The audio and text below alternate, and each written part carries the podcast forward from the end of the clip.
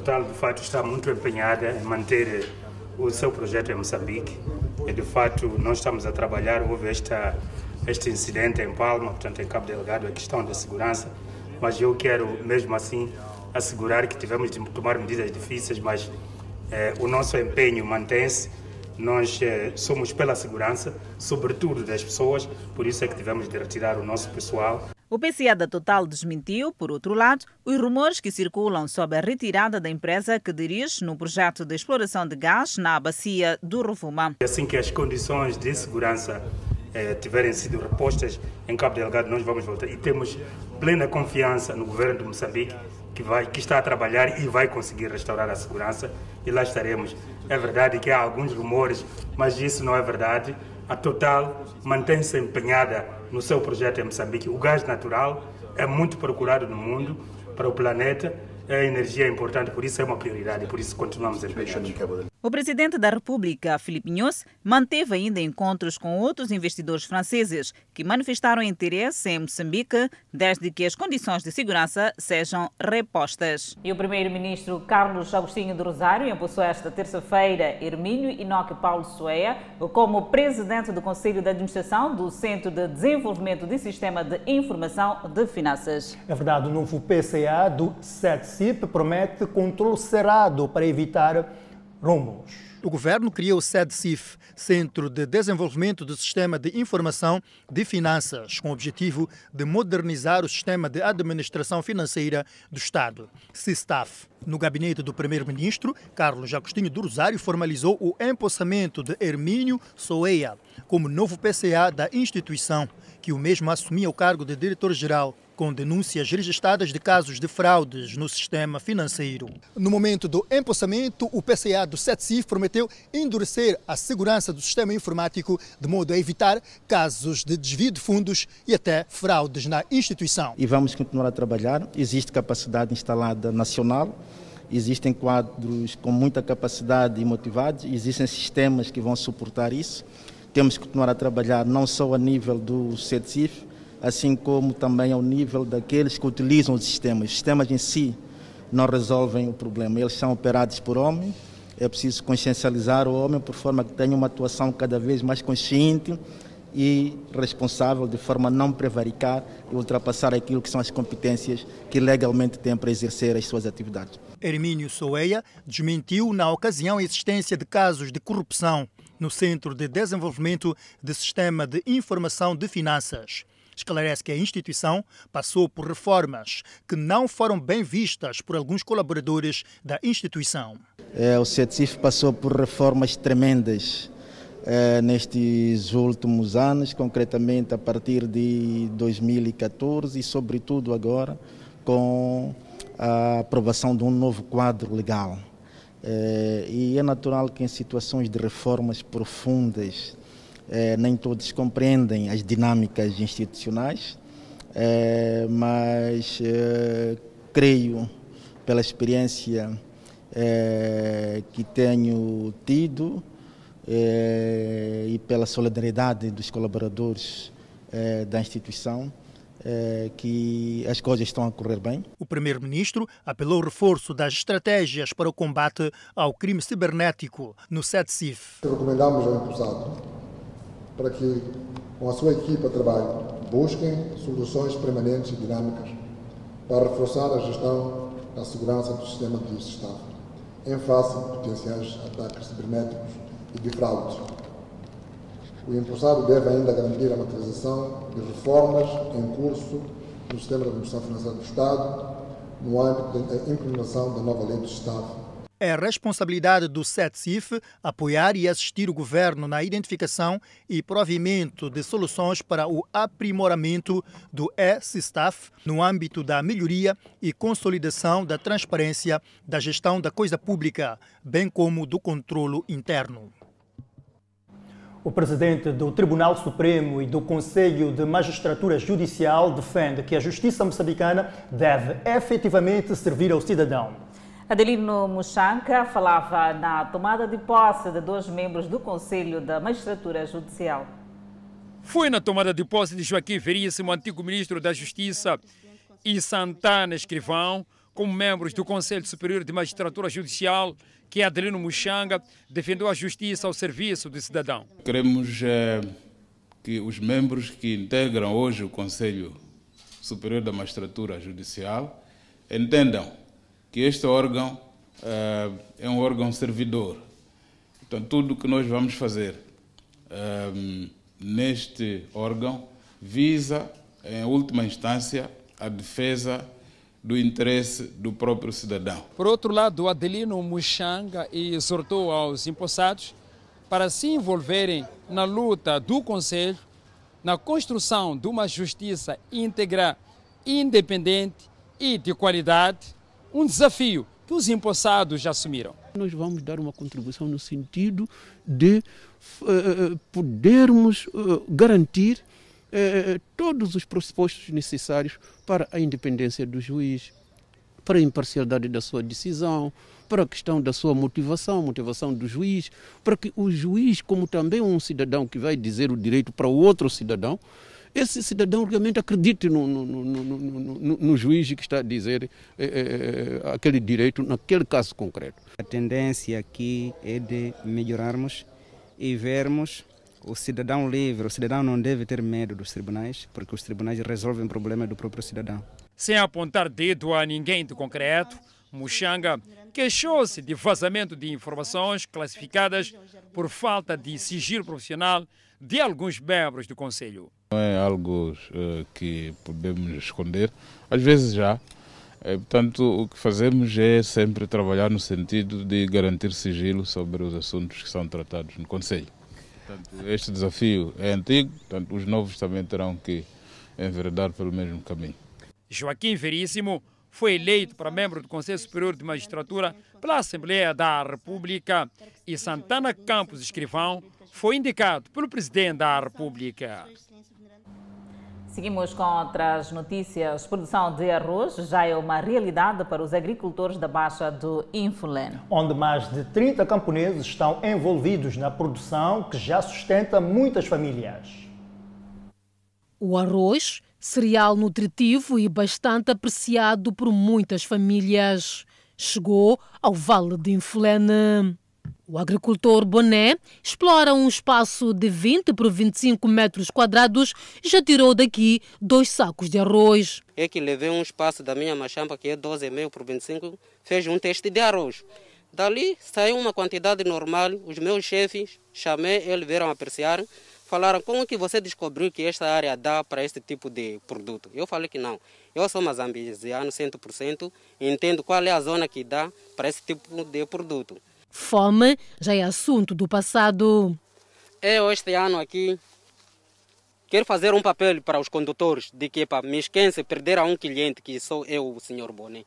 Na minha casa, o fome, quando chegar na porta, só é falar que não temos espaço para a fome. Não está sozinho. Dona Carmen, junto aos demais, estão empenhados na colheita do arroz com cânticos à mistura.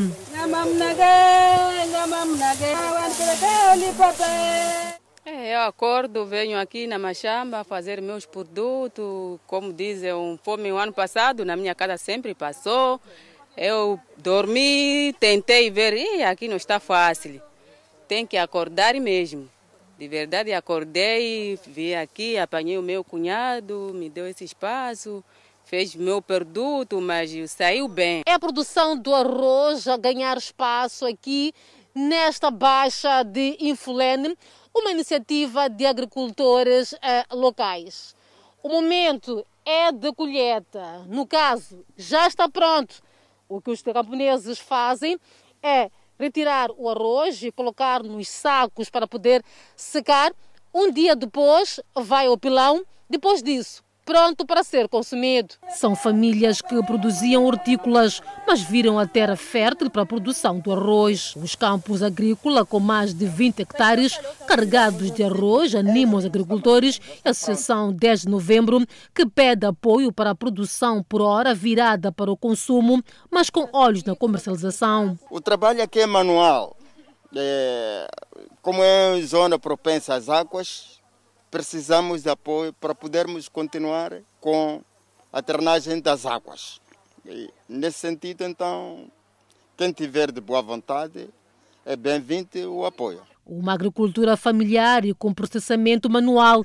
Ainda assim, os agricultores da Baixa de Infulén comprometidos no combate à fome. Nos próximos dias, o Vale de Infulén poderá transformar-se em celeiro de produção de arroz para além de hortícolas. Seguimos com a postura urbana, onde os comerciantes confirmam atos de desrespeito e defendem que os agentes da Polícia Municipal são os primeiros culpados. Correm nas redes sociais vídeos e imagens ilustrando uma possível agressão aos agentes da Polícia Municipal perpetrada por um grupo de comerciantes informais. Neste vídeo, por exemplo, os agentes chegam a abandonar o local por conta dos objetos que os comerciantes vão arremessando. Nos dias que correm é notável a falta de respeito e consideração entre os comerciantes informais e os agentes da Polícia Municipal. Questionados, os comerciantes afirmam não haver um bom tratamento entre as duas partes devido à maneira de como os agentes da Polícia Municipal têm trabalhado com estes comerciantes informais. Catarina José e Julieta Carlos, de 38 e 46 anos de idade, respectivamente, há sete anos que praticam comércio informal no mercado Chipamanini, na cidade de Maputo, local onde aconteceu a perseguição dos agentes da Polícia Municipal. Elas afirmam que o desrespeito deve-se às ações dos agentes. Eles também não respeitam, levam as coisas, às vezes me encontram, estou assim, pega daqui, arranca, já assim não dá. Estou com as roupas no corpo porque não posso deixar no chão, porque a Polícia Municipal, quando chegar, é para eu conseguir correr com as minhas coisas. A gente acaba não apanhando a solução. Isso que está a parecer que o município perde valor, nós também perdemos valor, mas nós amamos nosso Moçambique. Mas o próprio nosso município está contra nós. Para a Polícia Municipal, a resposta é simples, dadas as negociações fracassadas devido à renitência dos comerciantes. A Polícia Municipal sempre tem privilegiado o diálogo com o município.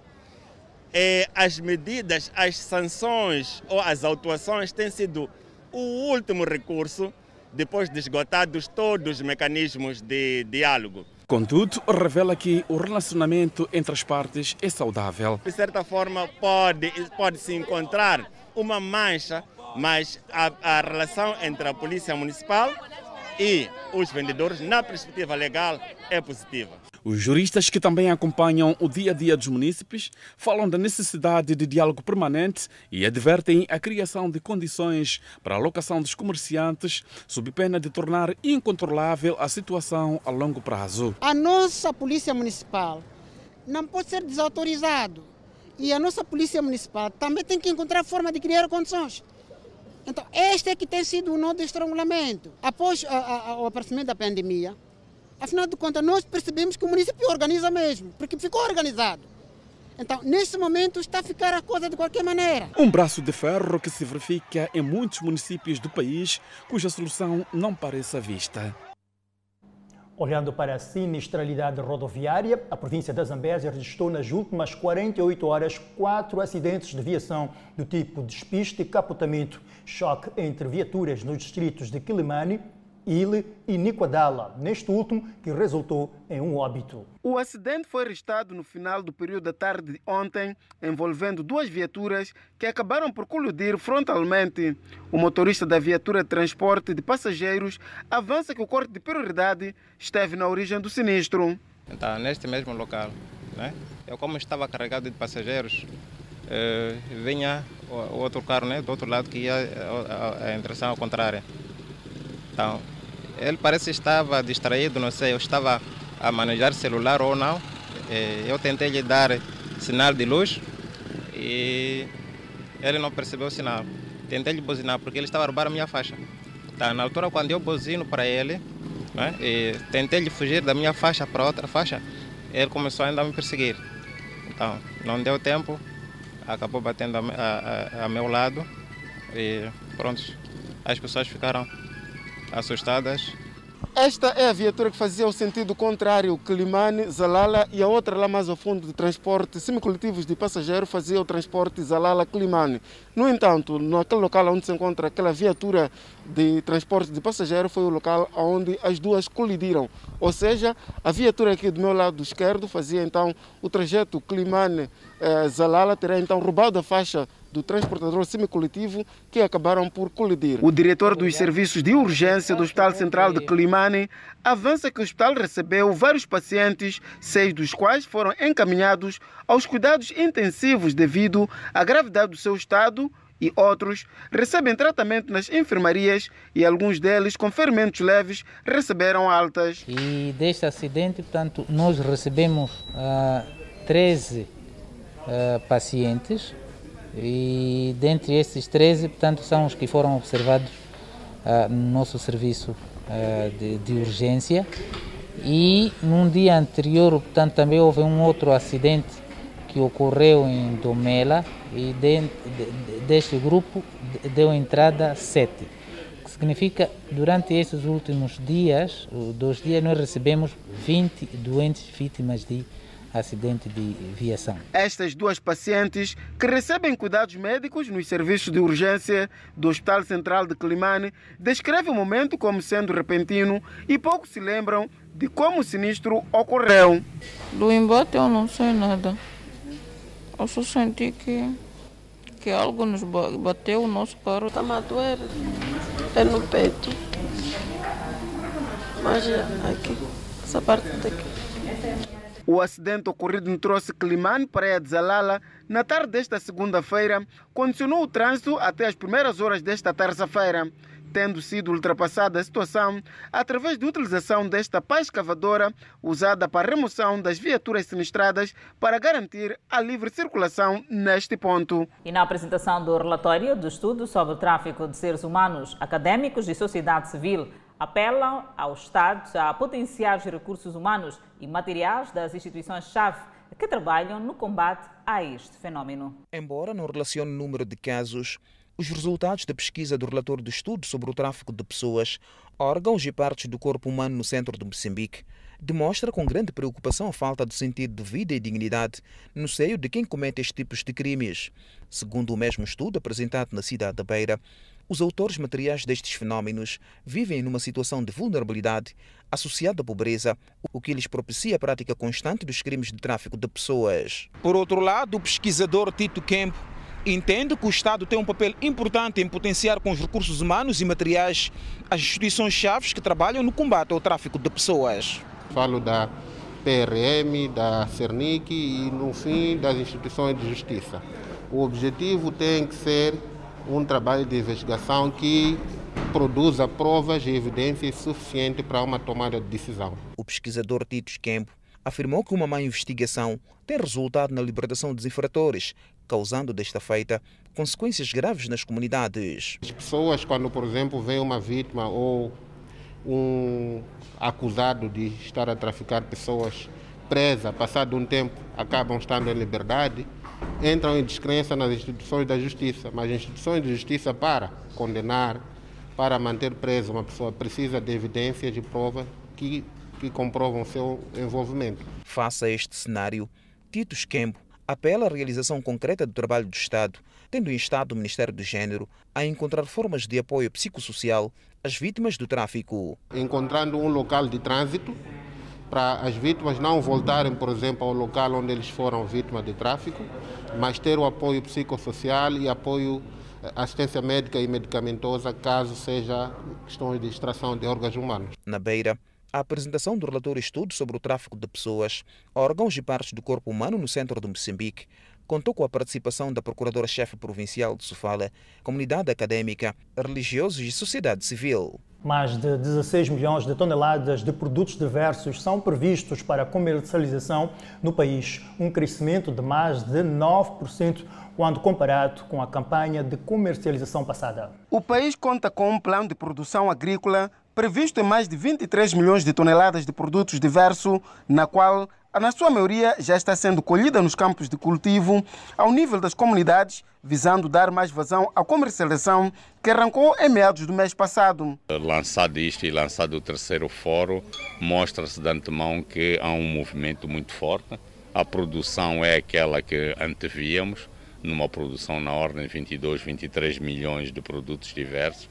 E para a comercialização estamos a falar de um número um indicador na ordem de 16,2, 16 milhões 240 mil toneladas de produtos diversos, a contar também com categoria como hortícolas e tudo mais. Alguns comerciantes na Zambésia acreditam em bons resultados da campanha, uma vez que os produtos registraram boa produção agrícola, com mais enfoque para a cultura do milho, variedade de feijões, mandioca, entre outras, que neste momento está sendo adquirido para o seu escoamento. Mas para mim, como pá, não tenho dinheiro muito, né? Eu consigo ou 40 sacos ou 50 sacos, depende do meu valor. A primeira carga nós que estamos a fazer aqui é aquela mesma só. A província da Zambésia espera este ano uma produção agrícola estimada em mais de 8 milhões de toneladas de produtos diversos, na qual mais de 1 milhão estará destinada à comercialização agrícola. Continuamos no centro do país, onde foi implantada uma estação meteorológica com o propósito de controlar as mudanças climáticas na província de Manica. A ferramenta visa reforçar o monitoramento das condições meteorológicas naquela região. Esta é a nova estação meteorológica montada no distrito de Guru, na província de Manica, e tem a função de monitorar as condições meteorológicas na província e ajudar a população a tomar decisões em relação às mudanças climáticas. Esse equipamento, como pode, como, como pode ver, é, o sistema de previsão do tempo e monitoria de desastres, praticamente, é alimentado por uma base de dados. Então, essas estações têm a finalidade de produzir informação para reforçar a nossa capacidade de eh, monitoria e previsão do tempo. Esta é, na essência, eh, o grande eh, contributo das estações meteorológicas. Quanto mais estações meteorológicas nós tivermos, nós temos maior capacidade de fazer monitoria e previsão do tempo. Antes funcionava um posto para controlar a temperatura, o que fazia com que durasse muito tempo para obter informação e esta estação montada vai facilitar a recolha diária de dados referentes às diversas variáveis atmosféricas que irão caracterizar o tempo.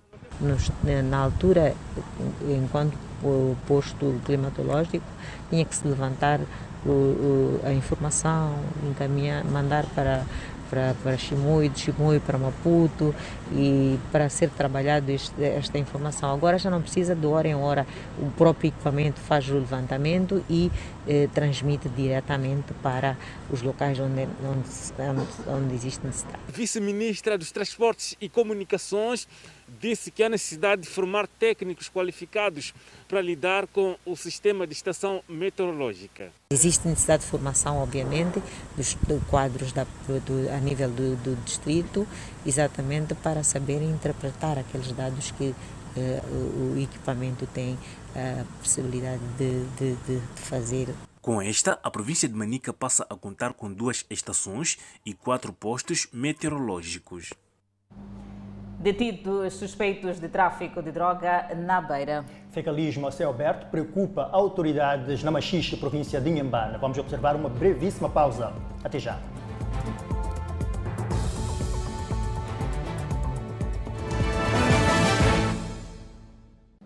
O Serviço Nacional de Investigação Criminal, em Sofala, apresentou cinco indivíduos envolvidos no tráfico de droga e furto de acessórios de viaturas. Os cinco indivíduos, ora contas com as autoridades, fazem parte de dois grupos, sendo que o primeiro é de um cobrador de uma transportadora de passageiros que, aproveitando-se dos seus serviços, tem também transportado drogas de Maputo para diferentes pontos do país. O segundo grupo é composto por quatro elementos, dois trabalhadores de uma empresa de venda de acessórios de viaturas, em concluo com dois guardas que garantem a segurança da referida empresa, roubaram estes materiais para comercialização no mercado negro. Estes quatro um, eh, se uniram para poderem subtrair esses acessórios de uma empresa de transporte cita na cidade de Dondo. São dois grupos apresentados pelo Serviço Nacional de Investigação Criminal ao nível da província de Sofala, envolvidos em diferentes tipos de crime. O primeiro, tráfico de droga, o outro pelo furto de acessórios de viatura. Neste caso, o primeiro já viu legalizada a sua prisão, enquanto que os outros aguardam efetivamente outros trâmites legais. O cidadão acusado de tráfico de droga afirma que tem sido prática nas suas atividades de cobrador o transporte de encomendas de terceiros para diferentes pontos do país. Tal como tem o feito no seu dia a dia, não verificou o que o cliente teria levado para a sua transportadora. A pessoa me deu uma encomenda e levou o meu número, disse que ia enviar o meu número para a pessoa que ia receber lá em. Sim. E você não chegou a verificar de que encomenda tratava-se? Nada, só que já depois da pessoa ir, já eu fiquei a desconfiar. Porque eu naquele momento estava muito ocupado. Já estes quatro elementos aceitam a prática do crime de que são acusados. Apareceram meus colegas, aliás, mandou uma mensagem para mim e eu liguei para ele para dizer que vamos tirar aquela matéria, já que o contentor não está fechado do, outra, do outro lado. Então, vieram, então, tirou-se material para na estrada, então, meteram no carro, logo vieram para aqui. O Serviço Nacional de Investigação Criminal em Sofala explica que está a trabalhar com vista a descobrir e prender os outros integrantes no tráfico de droga e consequente responsabilização dos mesmos. Foram implantados na província de Manica parques de estacionamento os condutores de longo curso, satisfeitos com a iniciativa, pois irá reduzir casos de acidente de aviação por fadiga durante a condução. Já há muito que os transportadores de longo curso clamavam pelo parque de estacionamento no troço da Estrada Nacional número 7 na província de Manica, com o propósito de repousar durante a viagem para evitar casos de acidentes de aviação. E o grito de socorro foi respondido com a implantação de dois parques de estacionamento nos distritos de Guru e Barui a juntar as ideias que o governo tem, que é de facto um parque de estacionamento, tendo em conta a questão ao longo da estrada e que esta é uma das províncias que de facto eh, tem bastante eh, viaturas de longo curso e ele faz de facto o parqueamento destas viaturas essa vila está muito apertado. Sempre passávamos de lá, né? Então vimos que o caminhão estava cheio aí. Então apanhamos também uma ideia. A terminal distrital de Guru é outro local que foi implantado para acomodar os transportadores que ficavam estacionados na Estrada Nacional número 7, facto que propiciava casos de acidentes de viação. Estamos felizes aqui, né? acidente não acontece. Os dois parques construídos têm a capacidade de albergar 100 caminhões cada e o governo pretende implantar mais três na Estrada Nacional número 6. E autoridades municipais satisfeitas com a campanha de vacinação contra o novo coronavírus. Verdade, Adelaide, o município reitera apelo à prevenção de todos, incluindo os vacinados. Vamos neste momento ao encontro de Aurel Vlapchek, posicionado no Centro de Saúde Santa Filomena. Muito boa noite, Aurel Vlapchek. Muito boa noite, Edson. Muito boa noite, Adelaide. De facto é isso. Respondemos a partir do Centro de Saúde de Alto Maé, vulgarmente conhecido por Santa Filomena, para trazer esta informação referente àquilo que é a evolução da pandemia da Covid-19 ao nível da cidade capital, a cidade de Maputo. Estamos a falar do município, portanto, de Maputo, onde teve lugar há semanas a campanha de vacinação que visou vários grupos. Trata-se de uma iniciativa, portanto, uma frente de combate à pandemia da Covid-19, mas as autoridades reiteram, no entanto, a necessidade da manutenção das medidas de prevenção não farmacológicas, nomeadamente o uso da máscara, a lavagem frequente das mãos e a observância do distanciamento social. Tenho aqui comigo para nos falar um pouco do balanço daquilo que foi a, a campanha de vacinação contra a Covid-19 e a adesão a este processo por parte dos cidadãos abrangidos nesta fase de vacinação, a chefe do Departamento de Assistência Médica no município de Maputo, doutora Sheila Xavier. É com ela que vou interagir com ela agora. Muito boa noite. Obrigado por aceder a este nosso convite de interagir em torno da campanha da vacinação vacinação da Covid-19 e é justamente sobre ela que vamos falar. Qual é o balanço que as autoridades municipais na cidade de Maputo fazem sobre este processo de vacinação e quais foram os principais desafios enfrentados no decorrer desta campanha? Boa noite a todos, telespectadores, e agradecer a Mira Mar pela oportunidade de estar a falar da campanha de vacinação dizer que a segunda fase da campanha de vacinação na cidade de Maputo terminou sábado e com sucesso. Para o sucesso dessa, desta campanha, nós tivemos que recorrer à mobilização, a todos os níveis, a partir do líder comunitário, das lideranças, dos responsáveis das unidades sanitárias, para divulgarem aquilo que era a importância de fazer a vacinação contra a Covid-19. Dizer que, de uma maneira geral, fazendo uma avaliação de acordo com os dados, nós conseguimos atingir 100% da população alvo que estava destinada a vacinar nesta fase. Um e outro grupo atingimos 80%, 90%, porque nós, como sabemos, existiam critérios de exclusão. Se a pessoa estivesse grávida, se a pessoa estivesse a amamentar ou se naquele momento tivesse algum sintoma da Covid-19, a, a pessoa não podia vacinar e teria que adiar para a próxima fase. Nós tivemos uh, formações prévias a explicar como é que funcionava a vacina, quais eram os efeitos adversos a esperar, que era para nós sermos os portadores da importância da vacinação. E também porque na primeira fase a vacinação começou com os profissionais de saúde, penso que isso ajudou a aumentar a aderência da população para esta fase de vacinação. E é, é mesmo para este aspecto. As campanhas de vacinação, por regra, visavam crianças, falo de campanhas como a polio, uh, sarampo. Sempre os encarregados ou os pais e mães levaram os seus filhos aos centros de saúde para vacinar. Desta vez tivemos um cenário diferente, onde eram os adultos que pegavam em si mesmo e dirigiam-se aos centros de saúde para se beneficiarem desta inoculação. Como foi este processo? Dizer que a nível da cidade de Maputo, uma das estratégias foi eh, criar eh, postos de vacinação em todos os centros de saúde. Não só nas sedes distritais, mas como em todos os centros de saúde da cidade de Maputo, a pessoa podia se deslocar, bastava eh, ser elegível, apresentar-se e tinha que vacinar. Por exemplo, se uma pessoa faz tratamento da diabetes no, no, no, no Zimpeto, mas que quisesse vacinar no Centro de Saúde do Alto Maé ou no Centro de Saúde do Zé Macamo, nenhuma pessoa devia ser mandada voltar porque não está a fazer a vacinação no local que faz o controle da sua doença. Então, em qualquer local, a pessoa podia ser vacinada desde que apresentasse os critérios. E a vacinação iniciava às 8 e terminava às 14. Dizer também que houve reforço das equipes, que é para evitar eh, demora e também para evitar aglomerados. Então, Muita gente esteve envolvida na campanha, desde ativistas. Eh, nós trabalhamos com senhoras da comunidade, toda essa equipe que apoia a saúde esteve envolvida para garantir o sucesso desta atividade. Sobre a questão da vacina, uma vez vacinado, Uh, não significa que a pessoa está totalmente imune à Covid-19. Qual deve ser o comportamento, quer das pessoas que beneficiaram da vacina, assim como os que não vacinaram, em relação às medidas de prevenção contra a Covid-19? Dizer que o fato da pessoa ser vacinada não significa que não vai apanhar a doença, mas significa que vai apanhar a doença, mas nas formas mais leves e também evitar a doença.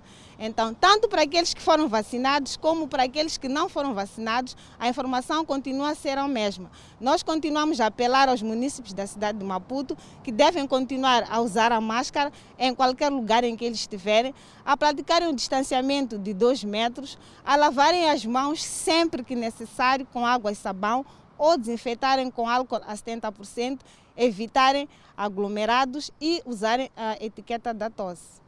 Muito bem. Olhando agora para aquilo que é o quadro epidemiológico a nível da cidade de Maputo, o que, é que se pode dizer da evolução da pandemia da Covid-19 na capital do país, tomando em consideração aqueles que foram os cenários assistidos uh, por volta de janeiro, quando os números de infecções diárias eram relativamente altos, como estamos atualmente? Dizer que, em relação ao estado epidemiológico da Covid-19 na cidade de Maputo, a tendência nas últimas semanas é de reduzir.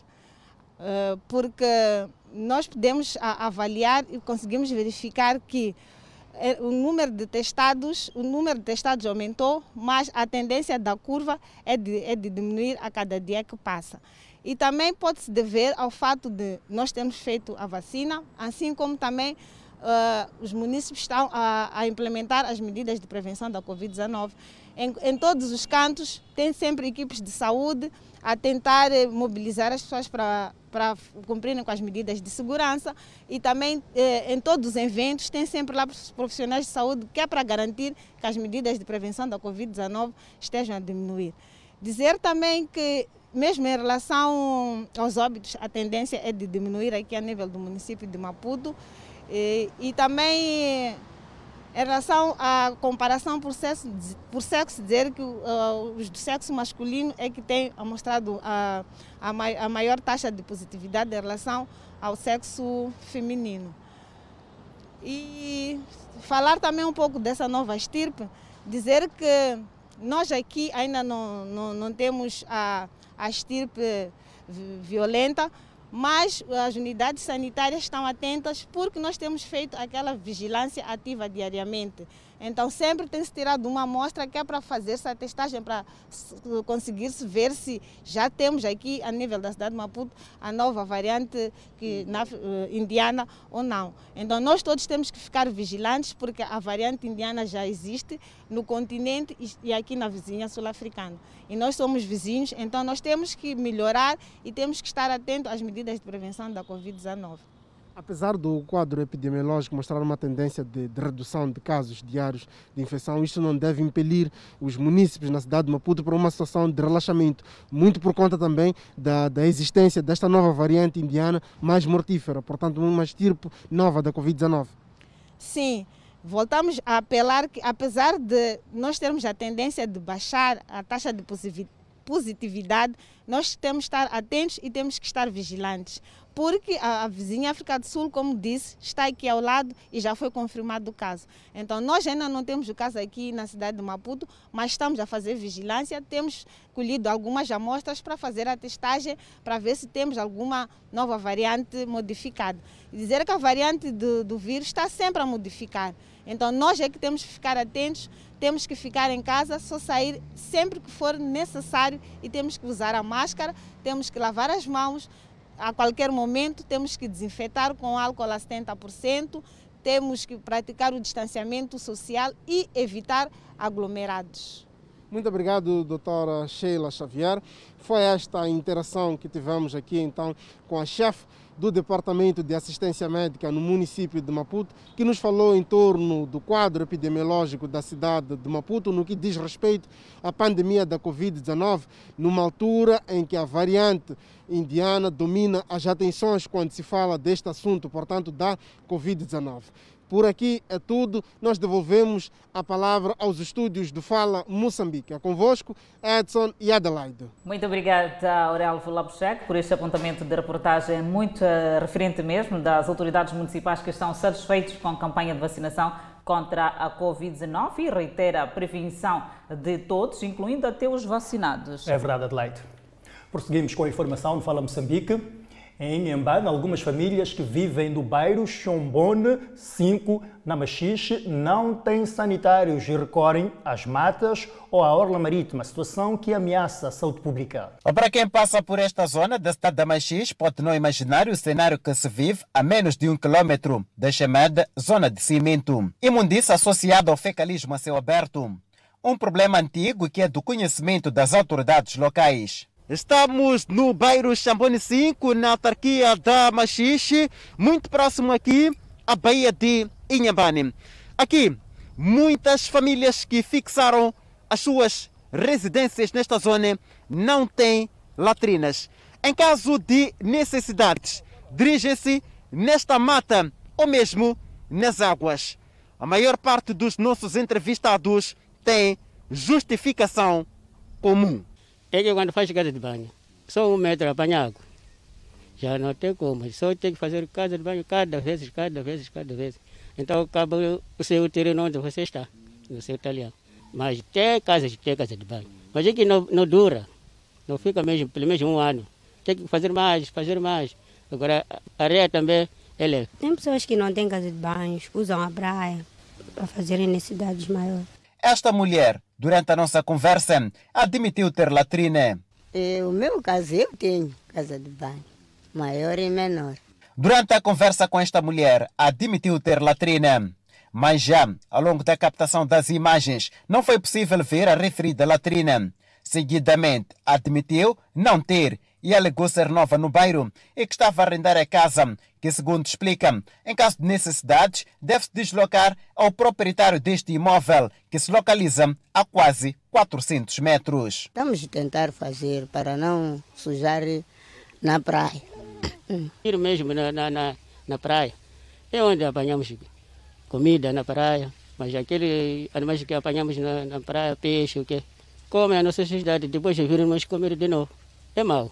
Ficamos mal, porque a gente também passa mal de cheiro. Devido ao problema circular por esta zona da orla marítima, exige muita atenção. Basta uma pequena distração para ver a sua viagem ou passeio ameaçada por conta das fezes que estão espalhadas em quase toda esta parte. Já em Quelimane, miliantes roubam e vandalizam candeeiros luminosos ao longo da estrada que dá acesso ao bairro Schwabudamp. Os moradores avançam que o fato das bermas da estrada estarem repletas de arbustos contribui para a vulnerabilidade dos mesmos, que têm sido alvo dos miliantes que, com instrumentos contundentes, têm se apoderado de vários bens, com destaque para telemóveis e bicicletas. Epa, nós estamos a saber o, o questão que eles tiram essas lâmpadas. Por isso, já nós estamos a ver assim mesmo. Por, estamos a pedir a, direção do governo, pelo menos, nos ajudar a ser boas lâmpadas mesmo para essa estrada. Sim, essa, essas lâmpadas não ajudam, porque às vezes eles desmontam, levam para onde eles sabem. Exercer atividade aqui no curso noturno é muito complicado. Muito complicado porque, porque anteriormente, quando havia iluminação, a situação estava um pouco minimizada. Então, a situação estava um pouco minimizada. Então, os malfeitores vieram tirar os candeeiros para se aproveitar a escuridão, tentando estar a tentar arrancar as pessoas os bens deles. É uma extensão de cerca de 500 metros. No entanto, a falta de candeeiros luminosos tem estado a propiciar aquilo que é a incursão por parte dos miliantes em assaltar as suas vítimas. E é preciso fazer referência que o período noturno é o mais complicado, tendo em conta que vários cidadãos que pretendem frequentar o ensino secundário no período noturno têm estado a ser alvo de assaltos nesta rua que dá acesso ao bairro Chuabdembe, na cidade de Climane. A polícia, por seu turno, avança que ao nível da província, a corporação está a trabalhar visando garantir a ordem e tranquilidade pública nas comunidades, sendo que nos últimos anos tem estado empenhada para o esclarecimento dos casos criminais. Entretanto, ainda temos muitos desafios, particularmente na consolidação dos resultados e celeridade no esclarecimento dos casos criminais num contexto marcado pela pandemia da Covid-19. Por um lado, porque os membros da PRM devem se proteger e, por outro lado, pela necessidade de fazer cumprir as medidas de prevenção da Covid-19 em geral, declaradas em sede das leis aprovadas pelas autoridades competentes. Estamos convictos de que, num esforço conjunto com a sociedade, lograremos êxito nessa luta. Refira-se que os candeeiros luminosos, ora roubados, haviam sido colocados no âmbito da responsabilidade social da Academia Sua Proteção, que tem estado a trabalhar na produção de novos talentos no desporto com enfoque para o futebol. É o fim de negociações que datam há mais de um ano, quando o grupo Access Bank manifestou a vontade de comprar as ações do banco ABC, que opera no país há cerca de 20 anos, com 10 agências espalhadas pelo país. É o fim de negociações que datam há mais de um ano, quando o grupo Access Bank manifestou a vontade de comprar as ações do Banco ABC, que opera no país há cerca de 20 anos, com 10 agências espalhadas pelo país. Com esta fusão, o executivo do ABC acredita que os clientes terão mais facilidades, dada a robustez do Access Bank, um dos maiores bancos a nível de África. Do ABC, nós a partir de hoje herdamos um conjunto de serviços, funcionalidades que vai enaltecer ainda mais o papel que o Banco ABC vinha tendo ao longo desses últimos 20 anos, portanto, das suas atividades aqui em Moçambique. Ah, tam, esta transação ela traz mais financiamento comercial, não só o mercado moçambicano aqui sai a ganhar, em especial a banca, assim como os nossos colaboradores também possam contar com um apoio que, de certa forma, vão melhorar ainda mais tanto a experiência que os nossos uh, clientes têm estado a ter com o Banco ABC. Operando em todo o mundo, com 620 agências, conta com uma carteira de 49 milhões de clientes e pretende estar presente em todo o país, para além de projetar penetrar no mercado americano e asiático. O importante agora é focar-nos, eh, obviamente, na componente da fusão. É bom recordar, isso já foi explicado anteriormente, eh, estamos em primeiro lugar a fazer a aquisição, portanto, a partir de hoje o Banco ABC é uma subsidiária do Access Bank Moçambique, faz parte do grupo Access Bank. Portanto, o nosso principal foco, obviamente, vai ser chegar o mais rapidamente às províncias que faltam, nomeadamente Cabo Delgado, Zambésia, Sofala, uh, Inhambane, Gaza e Niassa. Foram dados passos muito relevantes nestes últimos anos, mas com a nossa experiência e o número de clientes prova isso mesmo, queremos também aqui uh, ter um papel importante uh, no crescimento mais do que tudo, queremos crescer em conjunto com o país. Estamos numa fase nova, também em Moçambique, e uma fase que esperamos de crescimento nos próximos anos. Queremos acompanhar essa fase, queremos ajudar também Moçambique a crescer com uh, toda a vantagem da oferta do grupo, toda a vantagem no know-how e da rede que o grupo apresenta nos países onde está inserido. Com esta implantação em Moçambique, o Access Bank passa a integrar o grupo dos sete maiores bancos do país. Moçambique registra mais 18 recuperados da Covid-19. O, o, presidente de Portugal, Marcelo Rebelo Sousa, visita Cabo Verde. Vamos ao intervalo, voltamos já a seguir. Volta ao jornal. O presidente português Marcelo Rebelo de Sousa visita Cabo Verde no âmbito da cooperação bilateral. O presidente da República de Portugal foi recebido esta segunda-feira pelo seu homólogo Jorge Carlos Fonseca. No encontro, a questão da mobilidade no espaço CPLP foi um dos assuntos abordados além da passagem da presidência rotativa da comunidade para Angola.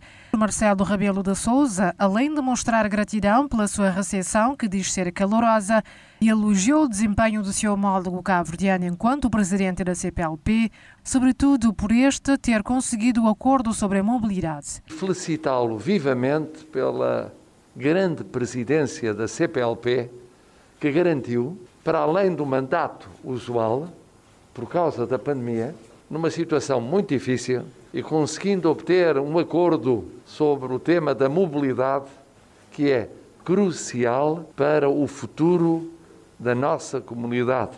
Estas poucas horas que o senhor uh, presidente e caro amigo passa em Cabo Verde uh, deram já para conversarmos um pouco sobre a situação em Cabo Verde, falamos já um pouco das eleições que nós tivemos lugar em Cabo Verde uh, há pouco tempo. Uh, vamos ter a, a, posse de um novo governo uh, na próxima quinta-feira.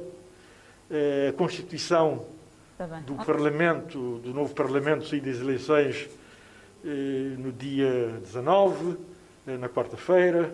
A visita do chefe de Estado português acontece dois dias depois de ter chegado a Cabo Verde 24 mil doses de vacinas contra a Covid-19 doadas por Portugal. Uma doação que demonstra, uma vez mais, a boa relação de cooperação entre Cabo Verde e Portugal, conforme sublinham os chefes de Estado. O que é facto é que eu pude contar com a reação imediata do Sr. Primeiro-Ministro e chegaram as vacinas e chegou esta nova equipa dupla portuguesa e nisto houve uma convergência que demonstra o grau excelente de relações entre os dois países, mas também um empenho excepcional do Presidente Jorge Fonseca. Uh, realmente uh, demos uma contribuição, um empurrãozinho, através de, de mensagem escrita, depois de uma conversa, eh, dada, digamos, a situação eh, circunstancial, esperamos, de aumento do número de casos de infecções da Covid-19 em Cabo Verde. Ainda em relação às vacinas, Marcelo Rebelo de Souza adianta que o seu país continua a insistir para a chegada a Cabo Verde de mais vacinas da COVAX. Trata-se da quarta visita oficial do presidente de Portugal a Cabo Verde, desta vez com uma certa brevidade, quatro horas. Marcelo Rebelo de Souza deixou a cidade da Praia ainda na tarde desta segunda-feira, rumo à Guiné-Bissau, onde estará em visita oficial. Moçambique registrou mais 18 recuperados, elevando para 68.749 cumulativo. E tem cumulativamente 3.408 internados e 22 recebem tratamento nos centros de isolamento. Moçambique tem 70.485 casos positivos registrados, dos quais 70.169 de transmissão local e 316 importados. Moçambique testou nas últimas 24 horas 1.154 amostras, das quais 22 revelaram-se positivas. Todos os novos casos hoje reportados são de nacionalidade moçambicana e resultam de transmissão local. E nas últimas 24 horas, o país não notificou a ocorrência de óbitos em paciente infectado pela Covid-19, mantendo as 828 vítimas mortais. E neste momento, o país tem 904 casos ativos devido ao Covid-19. Continuamos a olhar o novo coronavírus. Onde Portugal enviou uma equipa médica a Cabo Verde para auxiliar no combate à pandemia da Covid-19. O governo português enviou duas equipas médicas a Cabo Verde coordenadas pelo Instituto Nacional de Emergência Médica, com o propósito de identificar as necessidades das estruturas de saúde da Cabo Verde na resposta à atual situação pandémica, tanto no que diz respeito ao funcionamento dos hospitais como dos centros de vacinação. Esta missão trabalhou em estreita concertação com as autoridades de saúde da Cabo Verde, na cidade da Praia e no Mindelo. As duas equipas médicas foram constituídas por um grupo de profissionais de saúde do INEM das Forças Armadas e do Centro Hospitalar do Baixo Volga, integrando dois médicos com experiência em cuidados intensivos e quatro enfermeiros com experiência em urgência e ou emergência de cuidados intensivos. Estas ações integram-se na execução do plano de ação na resposta sanitária à pandemia da Covid-19 entre Portugal e os países da língua oficial portuguesa e Timor-Leste. Também Portugal disponibilizou a Cabo Verde 24 mil doses de vacinas contra a Covid-19, correspondendo ao pedido de apoio formulado pelo governo de Cabo Verde em fase do agravamento da situação pandémica. Ainda em Cabo Verde, as autoridades confirmam que a pandemia viral afeta pequenos estados insulares, como conta a nossa correspondente naquele país. O Programa das Nações Unidas para o Desenvolvimento construiu o Índice de Vulnerabilidade Multidimensional, que leva em conta as vulnerabilidades estruturais de longo prazo, bem como as fraquezas recentes descobertas pela pandemia. Usando 11 indicadores para 128 países, o índice demonstra que todos, exceto cinco países em desenvolvimento, são muito mais vulneráveis do que o seu nível de rendimento poderia sugerir. À medida que a pandemia da Covid-19 evoluiu e agravou as vulnerabilidades estruturais, os países ficaram impedidos de realizar o potencial para o desenvolvimento sustentável. Prevê-se que terão contrações do PIB entre 8% e 15%. Em Cabo Verde, a queda foi de 14,8% e que a recuperação da crise global demorará anos e será cara. Os pequenos estados insulares em desenvolvimento reiteram o apelo a um índice de vulnerabilidade multidimensional que permitirá a inclusão de mais do que apenas critérios baseados no rendimento para avaliar a elegibilidade para financiamento concessional segundo as últimas classificações do rendimento do Banco Mundial. Jacob Zuma comparece em tribunal. Continuam os confrontos intensos na cidade de Gaza. Vamos ao intervalo, voltamos com mais informação. A África do Sul iniciou sua campanha de vacinação em massa com o objetivo de vacinar quase 5 milhões de cidadãos com 60 anos ou mais até final de junho. As vacinas da Pfizer foram administradas a sul-africanos em alguns lares de idosos e ainda em algumas pessoas com 60 anos ou mais para iniciar a campanha de combate à pandemia viral. Num hospital de Soweto, em Johannesburg, sul-africanos com mais de 60 anos que receberam a vacina expressaram alívio e satisfação. Até agora, o país vacinou pouco mais de 478 mil de seus profissionais de saúde com vacinas da Johnson Johnson.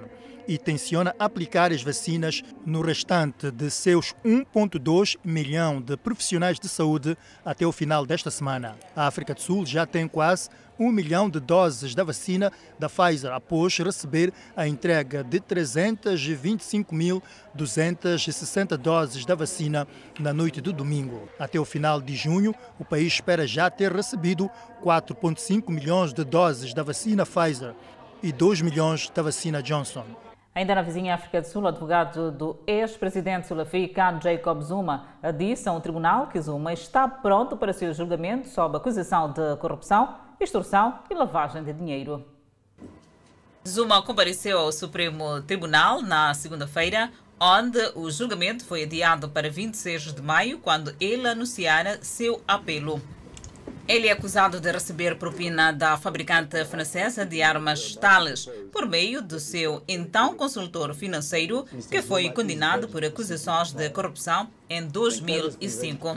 A primeira testemunha do julgamento será a ministra das Obras Públicas, Patrícia Delille, que foi uma das primeiras a alegar que a venda de armas de 1999 foi manchada pela corrupção. Vários líderes do ANC e uma multidão de apoiantes de Zuma, vestidos com trajes coloridos do ANC, compareceram ao tribunal para demonstrar seu apoio ao ex-presidente. O julgamento de Zuma começa quando o partido ANC está dividido entre o presidente Cyril Ramaphosa, que prometeu erradicar a corrupção, e uma facção que apoia Zuma e outros acusados de corrupção. Explosões foram ouvidas na cidade de Gaza na madrugada desta terça-feira, em meio ao conflito em curso entre o Hamas e Israel. Durante a noite, três fortes explosões sacudiram Gaza, fazendo com que grandes bolas de fogo e nuvens de fumaça subissem no céu escuro.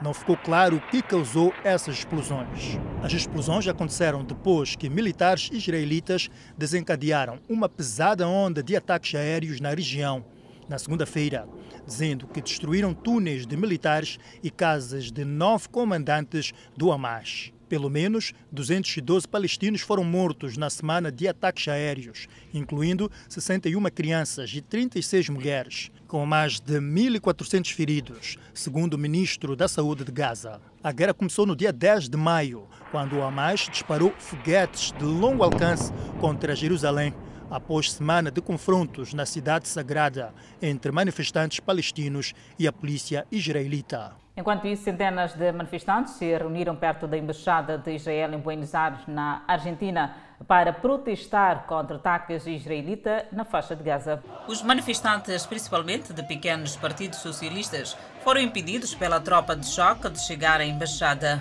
Os militares israelitas desencadearam outra onda pesada de ataques aéreos na segunda-feira na faixa de Gaza, dizendo que destruiu túneis de militantes e as casas de nove comandantes do Hamas. Pelo menos 212 palestinos foram mortos na semana de ataques aéreos, incluindo 61 crianças e 36 mulheres, com mais de 1.400 feridos, segundo o Ministério da Saúde de Gaza. Convidamos a um breve intervalo, mas antes a previsão para as próximas 24 horas. Pemba 30 de máxima, Lixinga 25 de máxima, Nampula 28 de máxima. Seguimos para o centro do país. Teta com uma máxima de 32, Quilimana 28, Chimoio 25, Beira 29. E para Vilanculos temos 29 de máxima e 19 de mínima. Inhambane, 28 de máxima. Temos para Xaixai, 28 de máxima e 18 de mínima. Maputo, 29 de máxima e 17 de mínima. Jovem violada e assassinada a caminho de casa no bairro Malhantré, no município da Matola. O criminoso pôs-se em fuga após ter ligado a família a informar onde deixou a vítima. As imagens mostram Laila ser seguida por um estranho durante a noite no bairro de Malhantré. Laila voltava de Inhambane para onde se deslocou para visitar a mãe.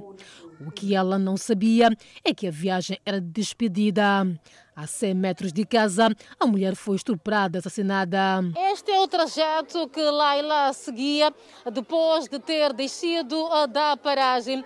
Ao que tudo indica, teria encontrado este indivíduo mal intencionado, teria percorrido com ele este corredor sem se perceber que se tratava de um malfeitor. Precisamente nesse local é que o jovem teria revelado as suas verdadeiras intenções. Quando saímos de, de, de lá de casa, chegamos aqui, não a encontramos. Voltamos de novo, de novo para casa, tentamos ligar para o número dela. Só chamou uma vez, depois cancelaram. Depois desligaram o telefone. Ficaram até 0 hora e 35. O corpo foi encontrado sem roupa e com trapos de capulada na boca. A família da jovem está inconsolável. Foi quando mandaram a mensagem a dizerem que ligam. Quando ligamos, foi um homem que atendeu. E quando atendeu, disse que vão no sítio Xixi.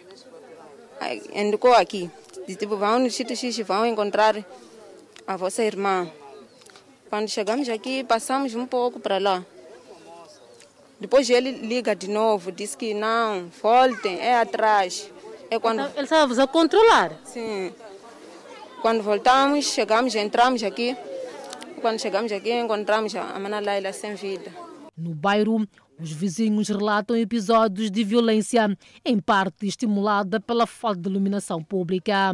Neste momento, estamos a pedir para que haja patrulhamento policial, porque polícia, polícias daqui não fazem patrulhamento, tipo patrulhamento para pegar ladrões, ou que fazem patrulhamento nos estabelecimentos só. A estrutura do bairro foi comunicada. Há várias vezes e já tentamos procurar um número deste senhor aqui para podermos interagir com ele mas nunca apareceu aqui. Já várias vezes. Na manhã de terça-feira, os moradores tentaram destruir este estabelecimento supostamente abandonado, para onde a vítima foi arrastada e morta.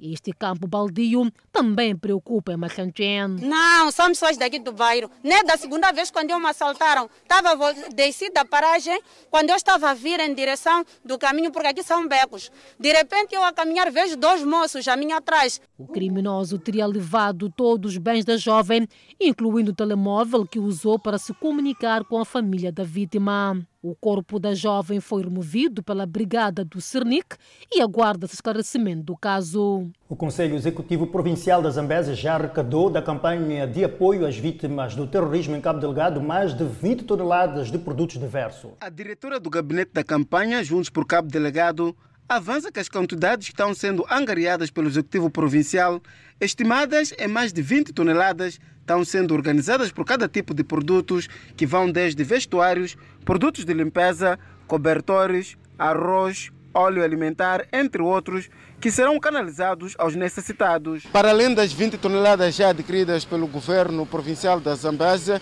espera-se ainda a canalização de mais bens a partir de vários distritos da província de Zambésia, tendo em conta que a iniciativa abrange os 22 distritos da província da Zambésia. Aqui só hoje Uh, temos cerca de uma tonelada e meia de farinha, cerca de meia tonelada de arroz, uh, roupas, uh, artigos de vestuários diversos, alguma parte de óleo alimentar, bolachas, sabão, baldes, entre outros. Vários são os apelos que o Conselho Executivo Provincial da Zambésia tem estado a lançar para que a população possa se sentir integrada na campanha de angariação de donativos destinados aos deslocados internos de Cabo Delgado. Por isso, eh, eh, vamos prorrogar até o final do mês a nossa campanha, atendendo que há outros grupos sociais que também estão, estão -se a movimentar e nós também queríamos nos juntar a eles, porque todos, afinal, todo o movimento é da Zambésia, eh, não é apenas do governo provincial, nós estamos a apelar a toda a população